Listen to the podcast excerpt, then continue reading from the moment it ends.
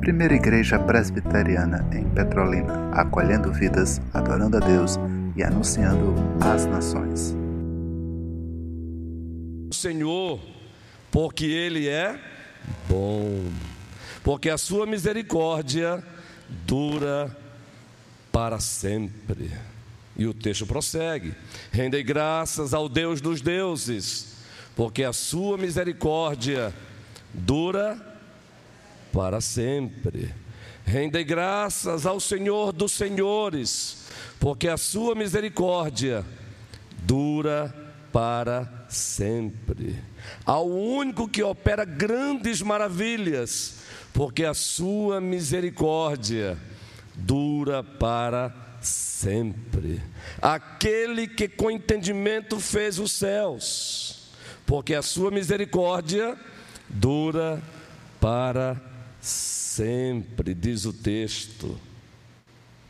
Versículo 6: Aquele que estendeu a terra sobre as águas, porque a sua misericórdia dura para sempre aquele que fez os grandes luminares, porque a sua misericórdia dura para sempre. O sol para presidir o dia, é o que diz o texto sagrado, porque a sua misericórdia dura para sempre. A lua e as estrelas para presidirem a noite, porque a sua misericórdia dura para sempre. Aquele que feriu o Egito nos seus primogênitos, há oito dias pregamos sobre isso aqui. Aquele que feriu o Egito nos seus primogênitos, porque a sua misericórdia dura para sempre. E tirou a Israel do meio deles, porque a sua misericórdia dura para sempre, com mão poderosa e braço estendido, porque a sua misericórdia dura para sempre. Versículo 13: Aquele que separou em duas partes o mar vermelho, porque a sua misericórdia dura para sempre. E por entre elas fez passar Israel, o seu povo porque a sua misericórdia dura para sempre. Mas precipitou no mar vermelho a Faraó e o seu exército, porque a sua misericórdia dura para sempre. E como dura, diga, aquele que conduziu seu povo pelo deserto, porque a sua misericórdia dura para sempre. E o próximo versículo diz: Aquele que feriu grandes reis, porque a sua misericórdia dura para sempre. E tirou a vida a famosos reis, porque a sua misericórdia dura para sempre, Maxwell. A Seon, rei dos amorreus, porque a sua misericórdia dura para sempre. E a Og, rei de Bazã, porque a sua misericórdia dura para sempre, cujas terras deu em herança, porque a sua misericórdia dura para sempre. Em herança a Israel, seu servo, porque a sua misericórdia dura para sempre. A quem se lembrou de nós, em nosso abatimento. E nós temos momentos assim, porque a sua misericórdia dura para sempre. E nos libertou dos nossos adversários, porque a sua misericórdia, Flávia, dura para sempre. E dá alimento a toda a carne. Sabe por quê, Carol? Porque a sua misericórdia dura para sempre. Oh, todos juntos, tributai louvores ao Deus dos céus, porque a sua misericórdia dura para sempre. Aleluia. Meus irmãos e minhas irmãs, há oito dias dissemos deste púlpito aqui que o nosso Deus, o único Deus que subsiste em três preciosas pessoas, o Pai, o Filho e o Espírito Santo, ele se dá a conhecer através dos atos redentivos da providência. Lembram? Deus, o nosso Deus, ele se faz conhecido através daquilo que chamamos atos redentivos da providência, Marlene. Lembra agora? Beleza. Pois bem, há oito dias, alguns exemplos aqui foram dados. Alguns exemplos desses atos redentivos da providência. O exemplo do chamado de Moisés. O Senhor chamou Moisés para ser o libertador do seu povo, um ato redentivo da providência. Êxodo capítulo 3. Quem aqui não se lembra da Sassa? Um outro ato redentivo da providência, e através dele Deus se deu e se dá a conhecer, e através dele ele se fez e continua se fazendo conhecido, as dez pragas sobre o Egito. E elas foram citadas aqui, ainda que resumidamente, Talita. Quem aqui também não se lembra que há oito dias citamos um outro ato redentivo da providência. O mar vermelho. O Senhor abriu o mar vermelho. Perceberam que no Salmo 133, ou melhor, retificando, no Salmo 136, o texto básico da nossa pregação, da nossa homilia, da nossa prédica, o salmista ele cita todos esses atos.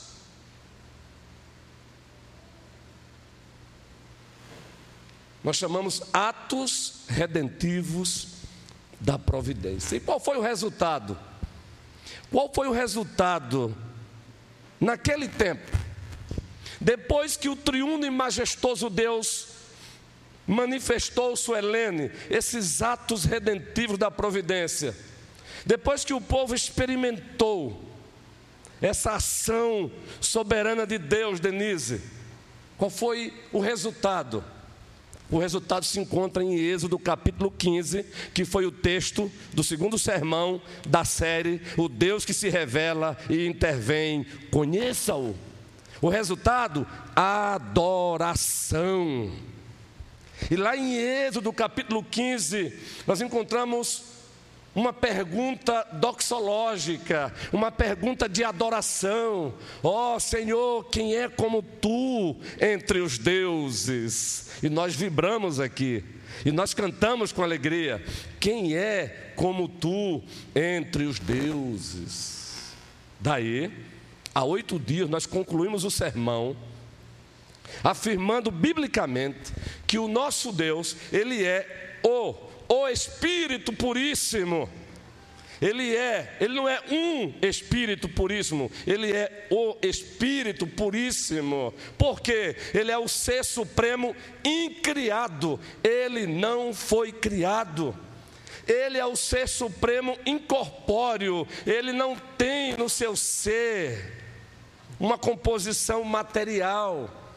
Por isso afirmamos também que ele é um ser invisível, com os nossos olhos humanos não conseguimos vê-lo. A semelhança do vento. Afirmamos que ele é imortal, o único ser imortal, absolutamente é ele. A nossa futura imortalidade será uma imortalidade derivada dele. Afirmamos que o nosso Deus, ele é absolutamente independente. Independente na sua existência independente nos seus relacionamentos, independente nos seus pensamentos, independente nos seus planos. Quem aqui não se lembra de Jó 42? Depois daquela experiência maravilhosa que Jó teve com Deus, Jó agora adora, dizendo: Bem sei que tudo podes, e nenhum dos teus planos podem ser frustrados. Afirmamos que ele é independente na execução da sua vontade. Não há quem possa deter a sua mão. Quando Nabucodonosor ousou afrontá-lo, nós sabemos o que ele fez com aquele imperador. E o resultado, o imperador o reconheceu como soberano, o majestoso, o altíssimo, que as nações adorem a ele. Daniel 4:35. Afirmamos aqui que ele é independente no seu poder. Ele se apresentou a Abraão e disse: Eu sou o Deus Todo-Poderoso. Minha querida cunhada Jairã, que se encontra aqui nesta noite, alegrando ainda mais o nosso coração. Ele é o Deus Todo-Poderoso, disse ele a Abraão: Anda na minha presença e seja perfeito, seja maduro. Sim, esse é o Deus que se revela e intervém, e conhecê-lo envolve o nosso destino. Conhecê-lo ou não envolve o nosso destino. Pois bem, meus irmãos e minhas irmãs, para o sermão desta noite, para o sermão de hoje, nós temos a seguinte proposição, nós temos a seguinte mensagem resumida. Notem, observem, prestemos atenção. Existir, Carla Gil, existir e viver, Laís, no mundo de Deus, no mundo do Deus que se revela, por pura bondade do Deus que se revela e intervém, gratidão é um dever moral. Foi a mensagem resumida que pregamos sexta-feira na 25ª Companhia Independente da Polícia Militar da Bahia, em Casa Nova, que tem lá como comandante o presbítero presbítero Clécio. No mundo de Deus, por pura bondade de Deus, gratidão é um dever moral. Porque nós estamos no mundo de Deus e por pura bondade de Deus. Logo, gratidão não é facultativo. ser grato não é opcional, é um dever moral. Carlos. E temos dois Carlos aqui. Olhei logo para os dois. É um dever moral. E por que gratidão é um dever moral para nós que existimos e vivemos no mundo de Deus? Então vamos lá. Vamos aqui oferecer a resposta do porquê que existir e viver no mundo de Deus, Mauro, por pura bondade de Deus, gratidão e dever moral? Primeira resposta, simples, óbvia, mas que precisa ser relembrada com frequência.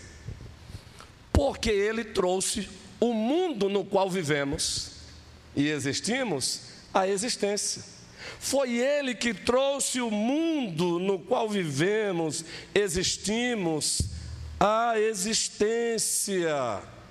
E se pedíssemos os irmãos e as irmãs para que citassem aqui um versículo, logo citariam Gênesis, o primeiro capítulo, o primeiro versículo, Joels, que se encontra assim: No princípio criou Deus os céus e a terra.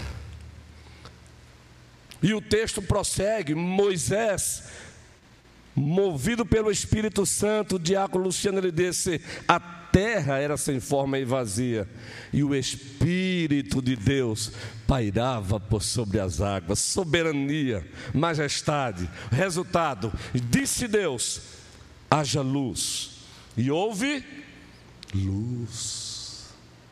Então, existir e viver no mundo de Deus, gratidão é um dever moral, porque foi Ele que trouxe o mundo no qual existimos e no qual vivemos a existência. Apocalipse, no capítulo 4, versículo 11, Esse texto é lindo, como já dizia uma certa irmã do Maranhão, que passou um tempo em Cabo de Santo Agostinho, onde moramos por 12 anos. Ela sempre chamava Deus de lindo. Quando o texto impactava, esse texto é lindo, e de fato é. Todos os textos das Escrituras Sagradas são lindos e maravilhosos. Mas nós sabemos que existem outros que são ainda um pouco mais. Apocalipse 4:11. Observe o texto. Tu és digno, Senhor, e Deus nosso, de receber a glória, a honra e o poder, porque todas as coisas tu criaste. Sim, por causa da tua vontade vieram a existir e foram criadas. Gratidão é um dever moral, por isso, Ele trouxe o mundo no qual vivemos e no qual existimos a existência. Segundo, por que é um dever moral? Porque o Deus que se revela e intervém, como coroa da criação, Ele também nos trouxe à existência. Ele trouxe a humanidade à existência. Se pedíssemos também para que um texto básico, ou um texto que seja base, um texto prova, para que ele fosse citado, Kessia, Kessia citaria Gênesis, o primeiro capítulo, o versículo 26, não é, Cleo? Façamos o homem a nossa imagem, conforme a nossa semelhança. Está lá o texto. É assim que o texto se encontra, Gênesis, o primeiro capítulo, versículo 26. No capítulo 2 de Gênesis, nós temos Moisés, movido pelo Espírito Santo, entrando em detalhes, dizendo que formou Deus o homem do pó da terra, soprou nas suas narinas, e ele se tornou, como consequência, alma vivente. Por isso, chamamos a humanidade da coroa da criação. Porque somente o ser humano foi criado à imagem e semelhança de Deus. Glênio, somente nós sabemos disso. Por isso que existir e viver no mundo de Deus, gratidão não é opcional, é um dever moral. Presbítero Adualdo. Terceiro lugar, por quê? Porque Ele não só nos trouxe a existência, Ele continua nos sustentando e nos preservando pela palavra do seu poder. Quem acompanhou o liturgo, perceberam que toda a liturgia, uma boa parte dela se concentra em um só texto, ou um capítulo da Bíblia. Hebreus, o primeiro capítulo, observem, Hebreus, o primeiro capítulo propositadamente, temos trabalhado assim como conselho, como presbitério local desta igreja, até mesmo a liturgia contribuindo com a mensagem. Hebreus, o primeiro capítulo, a partir do primeiro versículo, a carta de Deus aos Hebreus, não é, Selma? Revela, já estou em Apocalipse, ultrapassei.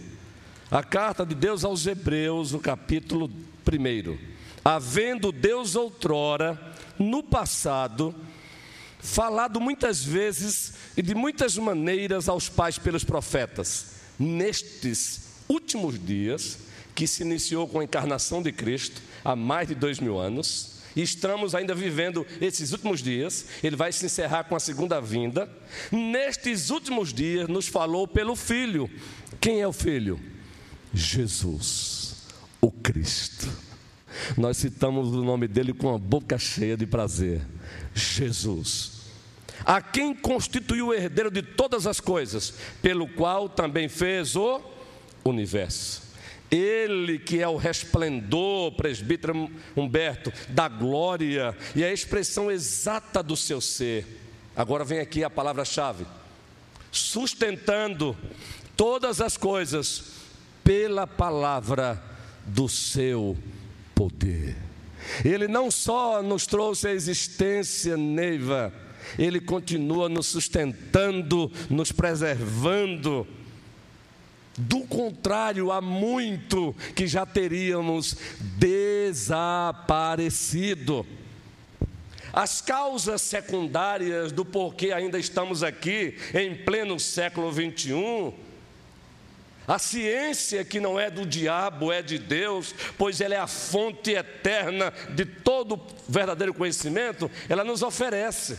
Mas a causa última do porquê aqui ainda estamos só tem um nome: Deus. Deus, o Deus vivo e verdadeiro, o Deus de Abraão, o Deus de Isaac, o Deus de Jacó, a auxiliadora.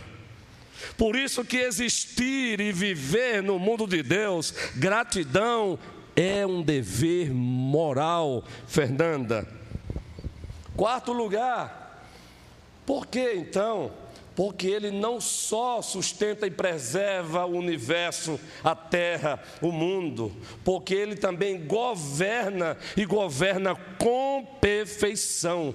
Os homens pensam, ou melhor, nós pensamos que os homens é quem tem a palavra final sobre o universo, sobre a terra eles estão redondamente enganados e equivocados.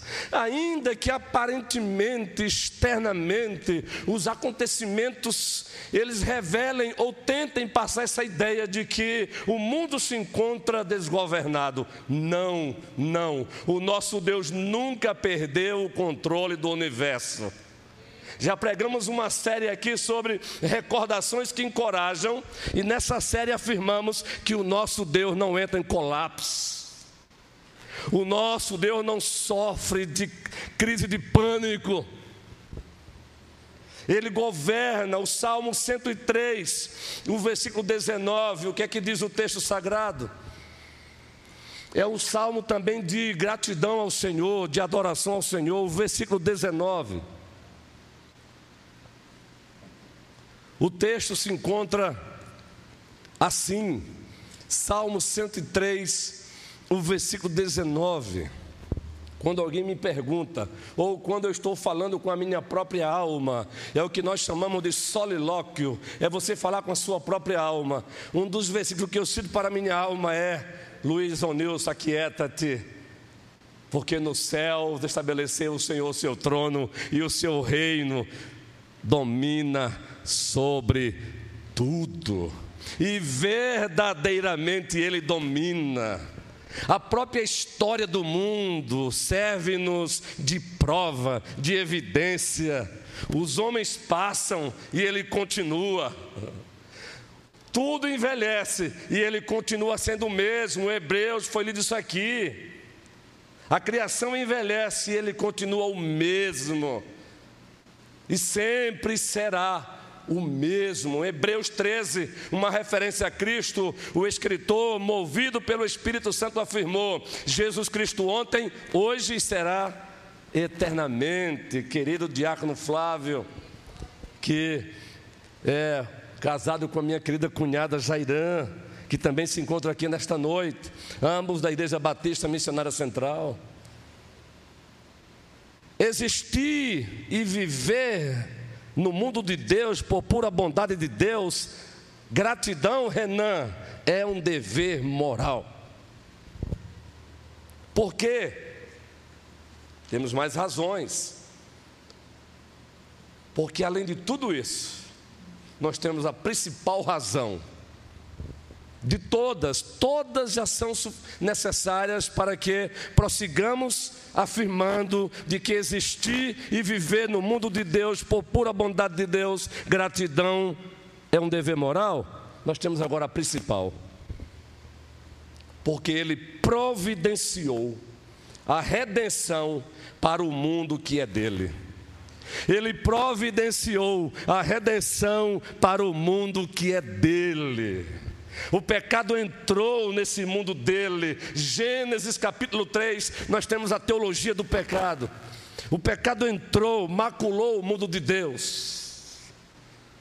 E o diabo, o inimigo das nossas almas, ele pensou que sairia vencedor, redondamente enganado, ele continua redondamente equivocado. Porque antes mesmo da fundação do mundo, na linguagem de Pedro, a carta de Deus, Deus já havia decretado, designado, escolhido o redentor, e o nome dele é Jesus o Cristo. Por isso, aquele texto muito conhecido por todos nós, mas muitas vezes não percebemos a sua profundidade. Lília, não percebemos a sua profundidade. Citamos com muita facilidade, vive.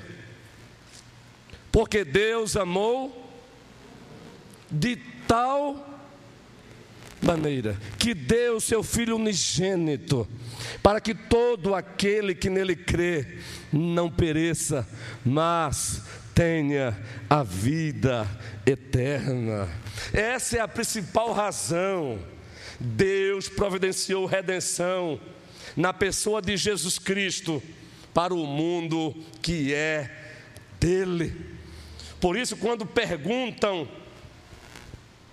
para a igreja o que será do futuro, com tantas tragédias, com tantos problemas, nós mesmos ficamos assustados, Neuma.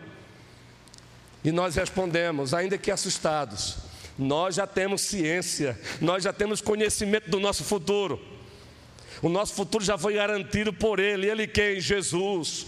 O nosso futuro é um novo céu e uma nova terra. Segundo Pedro capítulo 3, Pedro está destruindo a igreja que estava sendo perseguida, zombada, escarnecida.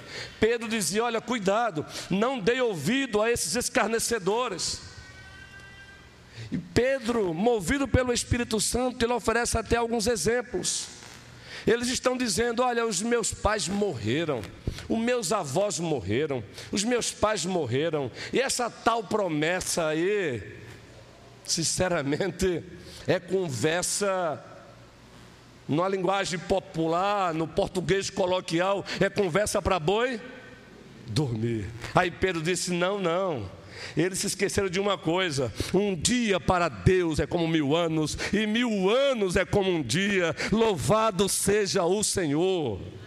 Aí ele vai afirmar: Nós aguardamos um novo céus e uma nova terra onde habita justiça. E nós estamos aguardando esse novo céus e essa nova terra. Em Lucas, o nosso Supremo Senhor e grande Salvador Jesus Cristo, Danilo e Dani, Daniela, ele disse, falando aqui numa linguagem escatológica, a doutrina das últimas coisas, os últimos acontecimentos, ele afirma, Diácono Ronielso, quando essas coisas começarem a acontecer, erguei as vossas cabeças. Ele não diz, fiquem cabisbaixos. Quando essas coisas começarem a acontecer, o que? As tragédias, as batalhas, os terremotos, as catástrofes, as guerras, quando essas coisas começarem a acontecer, ergam as vossas cabeças. Resposta final, porque isso é sinal Samuel, ele diz: esse é um sinal de que a vossa redenção se aproxima. Então, os problemas que se manifestam no mundo não deveriam amedrontar a igreja. Deve amedrontar o mundo, a igreja não, porque ela já tem o seu destino selado pelo sangue de Cristo Jesus. Por isso que Paulo, consolando a igreja, ele afirma: em Cristo nós somos mais que vencedores. Romanos 8: não há morte, não há criatura, ninguém pode nos separar do amor de Deus, do futuro de Deus para nós em Cristo. Garantido está, no Calvário ele disse: está consumado, teletestai, está consumado. Por isso, em João 10, 27, ele consola a sua igreja, Teresa, dizendo: As minhas ovelhas, Verônica, ouvem a minha voz, eu as conheço, eu sei quem é quem, elas me seguem, eu lhes dou a vida eterna, e ninguém, Ninguém as arrebatará das minhas mãos. Louvado seja o Senhor. Quem aqui já assistiu o filme Deixados ou Esqueceram de Mim, melhor dizendo? Esqueceram de Mim, não é? um, o dois, o três, preste bem atenção. Esse enredo, ele não vai ter nos céus, porque Jesus Cristo nunca esqueceu e jamais se esquecerá de uma só ovelha dele. Jamais, não haverá esqueceram de mim, não haverá, porque ele disse: e ninguém as arrebatará das minhas mãos. Ele vai passar a vista ao seu exército, vai chamar uma por uma e nenhuma faltará. Louvado seja o seu nome. Por isso que viver e existir no mundo de Deus, gratidão é um dever moral. É um dever moral. Caminhando para o encerramento, a gratidão como dever moral. Viviane, ela fica muito mais evidente quando nós tomamos conhecimento de alguns atributos de Deus de algumas qualidades de Deus. E já agora encerrando o sermão. E que qualidades são essas? Que atributos são esses? Que propriedades são essas? Além da independência que já pregamos aqui oito dias. Quando você relembra que o Deus a quem você serve, o único Deus vivo e verdadeiro, ele é um ser independente na sua existência, ele não depende de nada e de ninguém para continuar existindo. Ele é um ser independente nos seus pensamentos. Isaías 55, lembram? Os meus pensamentos não são os vossos pensamentos, os meus caminhos não são os, os vossos caminhos. Assim como os céus está acima da terra, assim são os meus pensamentos. Ele é independente nos seus planos. Ele não consulta ninguém para fazer o que ele quer, porque o melhor plano ele já tem. Ele é a referência dele mesmo. Louvado seja o seu nome. Nós precisamos de referências. Ele é sua autorreferência. Louvado seja o Senhor. Quando você relembra que Ele é independente na execução da sua vontade, independente na manifestação do seu poder, aí você entende que existir no mundo de Deus e viver no mundo de Deus, gratidão é um dever moral. Ele nunca precisou de mim, nunca precisou de você, ainda assim aprove a Ele nos trazer a existência. Louvado seja o seu nome, assim tem que ser, Jefferson.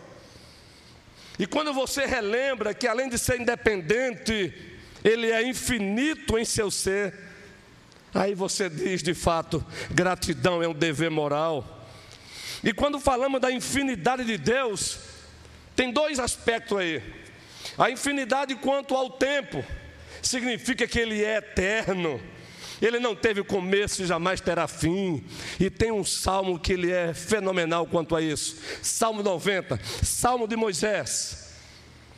Antes que nascessem os montes e se formasse a terra e o mundo, de eternidade a eternidade tu és Deus. Deus. Quando Moisés disse: Quando eu for ter com o teu povo, e o povo me perguntar quem me enviou, eu vou dizer o quê? Ele disse: Diz lá para o povo que o eu sou te enviou.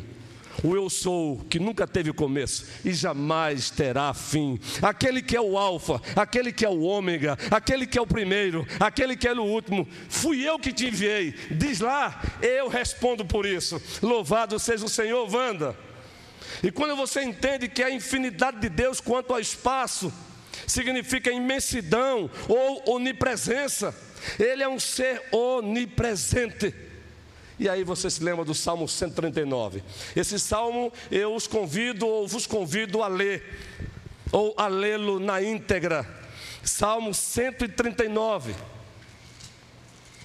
Assim se encontra o Salmo 139. Ele é infinito quanto ao tempo, significa que ele é eterno. Quanto ao espaço, ele é imenso ou onipresente. Aí o salmo diz: Senhor, tu me sondas e me conheces. Sabes quando me assento e quando me levanto, de longe penetras os meus pensamentos. Esquadrinhas o meu andar e o meu deitar e conhece todos os meus caminhos. Ainda a palavra me não chegou à língua, e tu, Senhor, já conheces todas. Tu me cercas por trás e por diante, e sobre mim pões a mão. Tal conhecimento é maravilhoso demais para mim, é sobre modo elevado, não posso atingir. Isso é adoração. Para onde me ausentarei do teu espírito? Para onde fugirei da tua face? Aí ele dá alguns exemplos. Se subo aos céus, lá estás. Aleluia. Se faço a minha cama no mais profundo abismo, lá estás também. Louvado seja o Senhor. E o texto continua: E tomo as asas da alvorada e me detenho nos confins dos mares. Ainda lá me haverá de guiar a tua mão e a tua destra me susterá. Se eu digo, as trevas com efeito me encobrirão, e a luz ao redor de mim se fará noite, até as próprias trevas não te serão escuras. As trevas e a luz são a mesma coisa para ele. Pois tu formaste o meu interior, tu me teceste no seio da minha mãe. Graças te dou, gratidão, entendeu agora? Visto que por meio assombrosamente maravilhoso me formaste as tuas obras são admiráveis e a minha alma o sabe muito bem.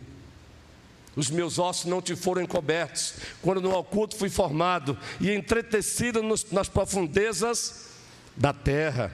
E o que é que diz agora o versículo 16? Os teus olhos me viram a substância ainda informe, e no teu livro foram escritos todos os meus dias, cada um deles escrito e determinado, quando nenhum deles havia ainda.